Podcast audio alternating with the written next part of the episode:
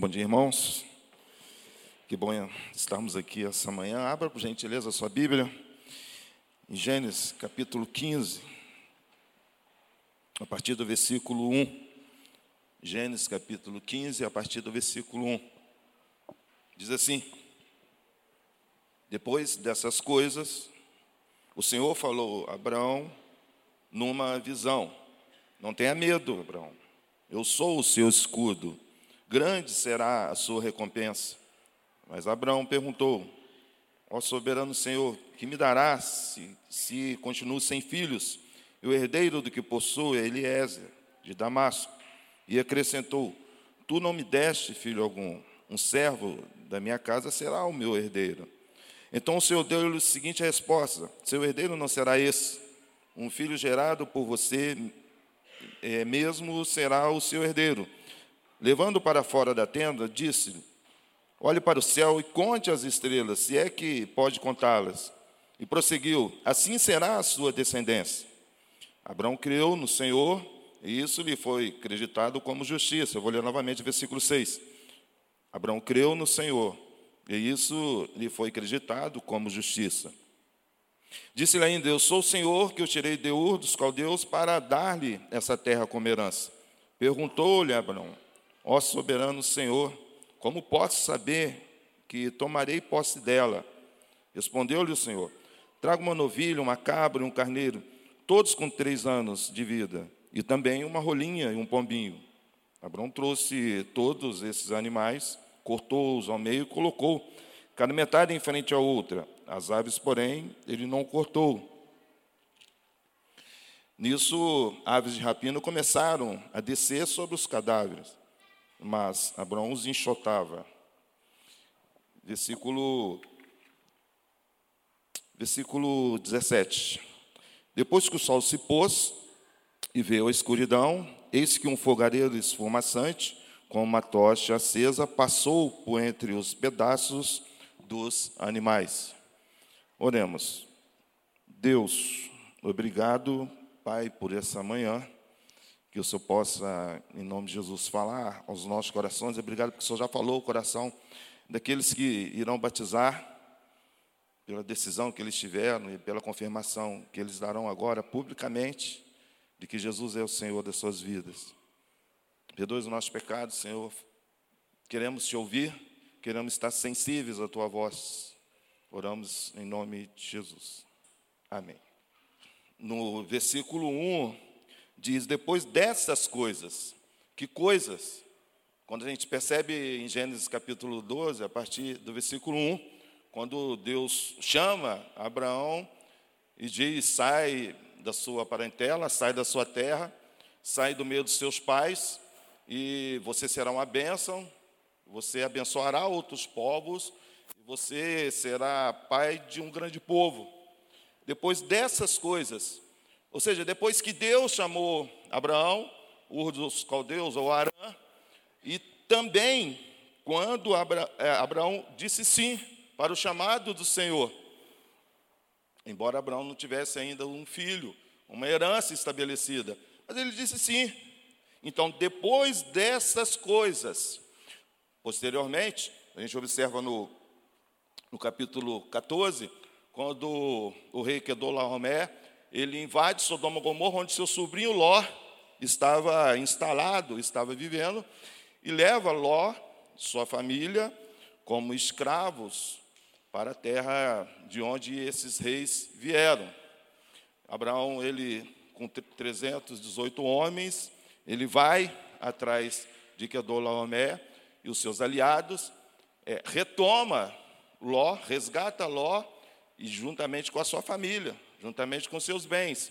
Por isso que aqui diz: depois dessas coisas, depois que Abraão diz sim ao chamado do Senhor para ser pai de uma grande nação, para abençoar povos, depois dessas coisas, depois que Abraão ele socorre Ló, o seu sobrinho, como também a sua descendência. Foi depois dessas coisas que Deus fala com Abraão: não tenha medo. Não tenha medo, porque eu sou o seu escudo. Eu sou o seu escudo e grande será a sua recompensa. Abraão ele estava vivendo um tempo em que depois dessas coisas, depois desses acontecimentos, Deus conheceu o coração de Abraão e chega perto dele e disse: Eu sou o seu escudo. Grande será a sua recompensa. Se nós pararmos agora no final do ano, e se Deus passasse para você esse versículo 1, depois dessas coisas, se Deus estivesse querendo trabalhar em seu coração, depois dessas coisas, depois de 12 meses, como foi esse ano para você? Depois de tudo que aconteceu esse ano, depois dessas coisas, se aproprie do versículo 1. Como você está? Um, um ano de desafio, um ano de vitórias, um ano em que você teve que se esforçar, um ano de desilusões, um ano de sofrimento, mas também um ano de alegria depois dessas coisas. O que nós temos que perceber quando Deus fala para Abraão, depois dessas coisas, depois de eu te chamar, depois de eu te dar uma vitória diante de, de quatro reis poderosos, Abraão, eu sou o teu escudo, eu sou o teu escudo e grande será a sua recompensa. Como foi o seu ano? Como foi o seu caminhar? O que Deus quer falar com você essa manhã? Que depois de cada dia nesse ano, Ele continua sendo o teu escudo. Amém, irmãos? Então, Abraão chega para Deus e diz: Senhor, e a herança e um filho que o Senhor prometeu?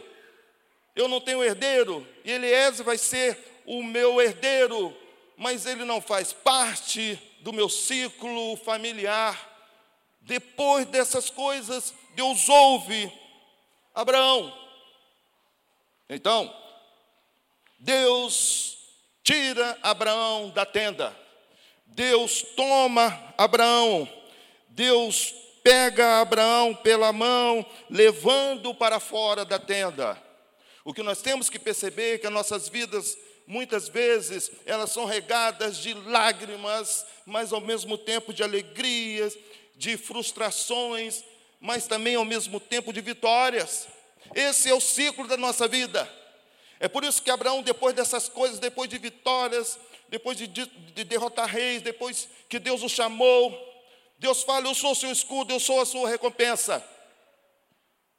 Então Deus Deus toma Abraão, porque Abraão estava, depois dessas coisas, numa tenda. Tenda é local de limite, tenda é local de, de, no qual você se acostuma. Tenda é um local onde você limita o agir e o viver. E Deus percebe isso. Abraão estava ali na tenda, estava ali no fundo da tenda. Então Deus vai, toma Abraão e tira Abraão da tenda. Como foi o seu ano? Como foi o seu caminhar depois de todas as coisas que você passou esse ano? Quantas vezes Deus foi lá e tomou pela mão, tirou você do fundo da, da tenda, onde você já estava entregue diante de frustrações, de derrotas, de lágrimas, mas Deus foi lá, tomou você pela mão, e Deus fala para Abraão: Abraão, olhe, Olhe e tente contar as estrelas do céu. Tente, Abraão. Eu sou um Deus, um Deus que tem um controle sobre todas as coisas e quer te abençoar. É por isso que quando Abraão se dirige a Deus, e presta atenção nisso, Abraão começa dizendo assim: soberano Deus. Nós temos que resgatar isso no nosso meio teológico. A soberania de Deus antes de Abraão, de Abraão abrir o seu coração para Deus, dizer: Deus, o Senhor me tirou da minha terra, o Senhor prometeu uma herança, um filho, mas Senhor, cadê o meu filho? Antes disso, Abraão se dirige a Deus e diz: Soberano Deus. Porque sabe, Deus está falando no seu coração hoje, independente do tempo que você está vivendo, ou que você viveu, nesse ano, você precisa dizer para Deus: soberano Deus, antes de você se dirigir a Deus, reconheça a soberania de Deus. E a soberania de Deus está nas vitórias e está também nas derrotas. A grande dificuldade do nosso tempo, da nossa geração, é entender a soberania de Deus. Então, Abraão se dirige a Deus e diz: Soberano Deus, soberano Deus, cadê a minha herança? E meu herdeiro vai ser Eliezer de Damasco. Cadê o filho que o Senhor me prometeu? Levando-o para fora da tenda, disse: Olhe para o céu, conte as estrelas, se é que você pode contá-las. Assim será a sua descendência. Então Abraão creu no Senhor, e isso lhe foi acreditado como justiça. Abraão creu no Senhor, embora a promessa ainda não havia se cumprido. Abraão creu no Senhor porque ele reconheceu a soberania dele. Quando eu creio no Senhor, eu, a minha crença ela não está atrelada às circunstâncias. Não são as circunstâncias que irão dar direção para a minha fé, mas sim o reconhecimento da soberania de Deus. Soberano Deus, soberano Deus. Pois bem, então, Abraão creu no Senhor. É por isso que Abraão é o pai da fé. Porque, independente das circunstâncias, Abraão declara: Deus é meu Senhor e eu creio nele. E isso foi lhe imputado como justiça. Hoje, em 1 Coríntios, por gentileza, deixem aberto aqui nessa página. Desculpe, em Romanos capítulo 3 a partir do versículo 24, nos vai falar de uma nova justiça. A justiça que é em Cristo Jesus. Romanos capítulo 3, versículo 24, diz assim: Sendo justificado gratuitamente por sua graça, por meio da redenção que há em Cristo Jesus. Deus ofereceu como sacrifício para propiação mediante a fé, pelo seu sangue, demonstrando a sua justiça em sua tolerância, havia deixado impunes os pecados anteriormente cometidos. Mas no presente demonstrou a sua justiça, a fim de ser justo e justificador daquele que tem fé em Jesus. A justiça de Deus se manifestou na crença de Abraão no Senhor. E a justiça de Deus culmina na nossa crença no seu Filho, no Filho de Deus, que é Jesus Cristo. Uma justiça que começou em Abraão e uma justiça que culmina na fé em Jesus Cristo. Essa justiça é gratuita, é pela graça. Quando você chegar diante de Deus, de que forma você vai se justificar? O que você vai dizer para Deus? Qual vai ser a sua justificativa? Deus vai querer saber qual é a sua justificativa no qual eu permitirei você entrar na glória. Essa justificativa só se encontra na pessoa de Jesus. Ela é gratuita. É por isso que Deus enviou Jesus como propiciação pelos nossos pecados. Abraão creu no Senhor e isso, isso reputou como justiça. Agora, quando nós declaramos a nossa fé em Jesus Cristo, isso nos leva a uma justiça, uma justiça que custou um alto preço o sangue de Jesus Cristo. Não há outra justiça, não há outra justificativa para você entrar na glória. Somente pela fé em Jesus Cristo. E Abraão creu no Senhor. Quando Abraão crê no Senhor, a palavra de Deus nos diz que Abraão automaticamente sente a necessidade de adorar o Senhor. Segundo passo, quando você crê no Senhor, você sente a necessidade de adorá-lo. Você sente a necessidade de cultuá-lo. Você sente a necessidade de servi-lo. É por isso que esses queridos irão batizar hoje, nessa manhã. Porque eles creram no Senhor, eles creram na justiça de Deus que é capaz de salvá-los.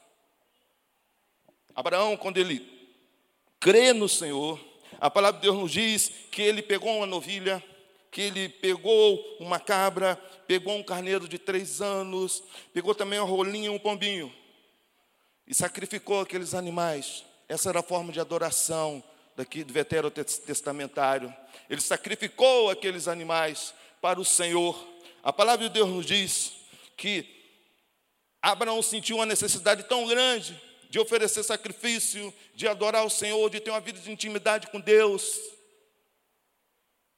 Meus irmãos, quando você crê no Senhor, o segundo passo é você ter sede de Deus, é você sentir sede de Deus. Como anda sua sede de Deus ou por Deus?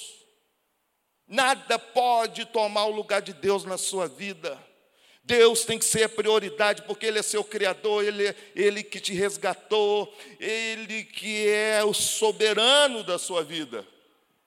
Abraão, então, ele sacrifica aqueles animais, mas reparem que a palavra de Deus nos diz que quando Abraão cortou aqueles animais, fatiou aqueles animais, começaram a descer aves de rapinas, para poder se apropriar do sacrifício de Abraão para com Deus.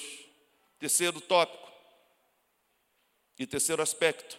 Quando você se propõe a adorar a Deus, aves de rapina vão querer impedir. Quando você se propõe a levar uma vida de fidelidade a Deus, de entrega a Deus, de estar vivendo no propósito de Deus, aves de rapinas irão tentar te atrapalhar.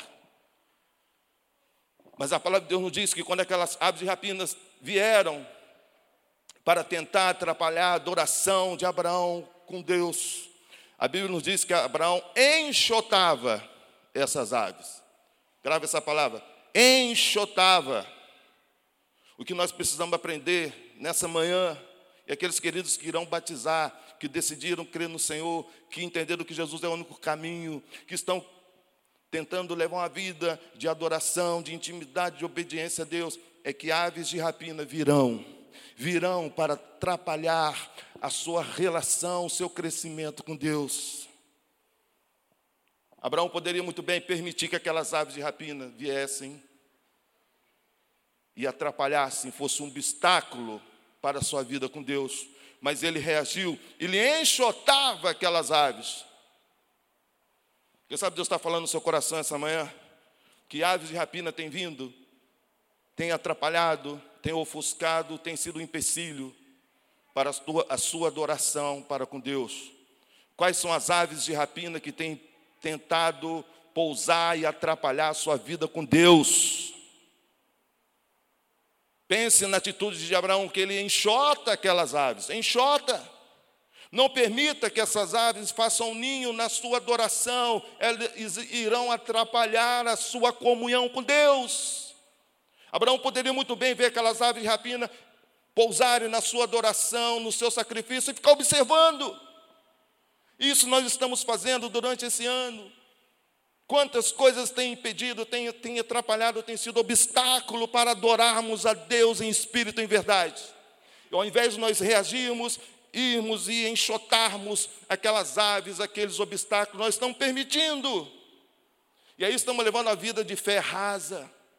Rasa, mas Deus tem algo profundo. Deus tira Abraão e diz: Conte as estrelas. Você não entendeu o que eu tenho para a sua vida ainda?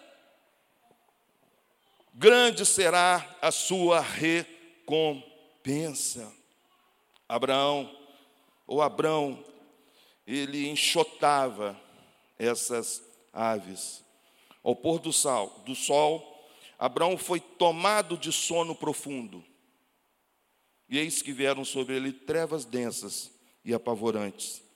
Depois que o sol se pôs e veio a escuridão, eis que um fogareiro esfumaçante, com uma tocha acesa, passou por entre os pedaços dos animais.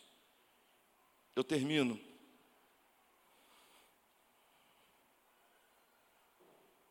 Termino dizendo: depois desses dias, depois desses dias, depois desses meses todos, o que você tem para dizer para o Senhor? O Espírito Santo está falando no seu coração. Como foi esse ano? Foi um ano no qual Deus tomou você pela mão e te conduziu durante o ano todo. Foi um ano que você pode dizer para o Senhor: Senhor, grandes coisas o Senhor fez na minha vida. Foi no ano no qual você conseguiu realizações profissionais. Foi um ano no qual você conseguiu realizações intelectuais, graduando ou terminando a formação do ensino médio. Qual a forma que Deus operou na sua vida esse ano? Quem sabe foi um ano em que você vai dizer essa manhã: Eu ainda estou na tenda. E eu ainda estou na tenda. E essa manhã eu quero dizer para o Senhor: Senhor, me tome pela mão. Porque, embora a minha herança não tenha chegado ainda, mas eu creio, eu creio, porque o Senhor é soberano. Eu creio que o Senhor irá fazer coisas grandiosas. Sabe, enquanto se preparam para to tocar aqui, ou tocar uma melodia, eu gostaria de orar pela sua vida. Enquanto o irmão toca a melodia, os queridos se preparam para cantar o último cântico. Eu gostaria de orar com pessoas essa manhã.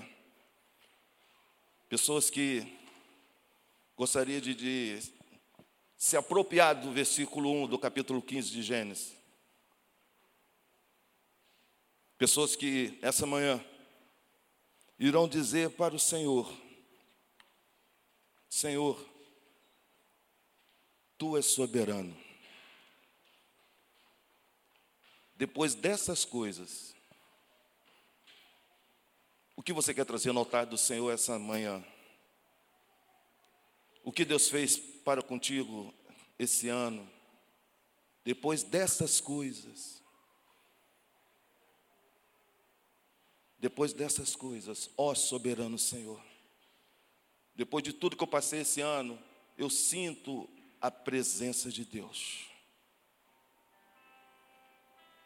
Quem sabe você vai vir aqui essa manhã dizer: Senhor, certas coisas da minha vida significam livramento. O Senhor me deu um ano de livramento. Quem sabe você vai levantar isso daqui essa manhã e dizer: Senhor, certas coisas para mim é ver meus filhos formados. Eles se formaram. Quem sabe você vai dizer: Senhor, certas coisas para mim foi o Senhor abençoar a minha família com o pão de cada dia. Não ter faltado o pão de cada dia. Quem sabe você vai dizer para o Senhor certas coisas para mim, Senhor. Foi o teu agir, o teu agir na minha vida. Eu sinto a tua presença. Se você quer dizer isso essa manhã para o Senhor, quando estivermos cantando, nós iremos aqui no altar do Senhor e dizer: Pai, o Senhor é maravilhoso. Mas quem sabe eu quero fazer a segunda oração. Você vai dizer para o Senhor: Senhor, eu ainda estou na tenda. Eu ainda estou na tenda. Eu preciso, eu preciso que o Senhor estenda a mão para mim. O ano está terminando. O ano está terminando, Pai. Mas eu estou ali na tenda ainda. Mas essa manhã eu quero dizer, embora eu esteja na tenda, o Senhor continua sendo soberano. O Senhor continua sendo soberano. Ou quem sabe você vai dizer para o Senhor essa noite, essa manhã, Pai, eu quero dizer, eu creio no Senhor. Eu sei que quando eu digo que eu creio no Senhor, isso é imputado como justiça para mim. Essa manhã, eu quero confiar na graça do Senhor, no sacrifício de Jesus, porque a tua palavra diz: agora se manifestou a justiça de Deus, a justiça que vem pela fé em Jesus Cristo. E essa manhã, eu quero dizer: eu creio no Senhor, eu quero me apropriar dessa justiça que, embora não sendo merecedor, mas essa justiça irá permitir a minha entrada na glória. Eu creio na justiça de Deus. Abaixa tua cabeça, vamos orar.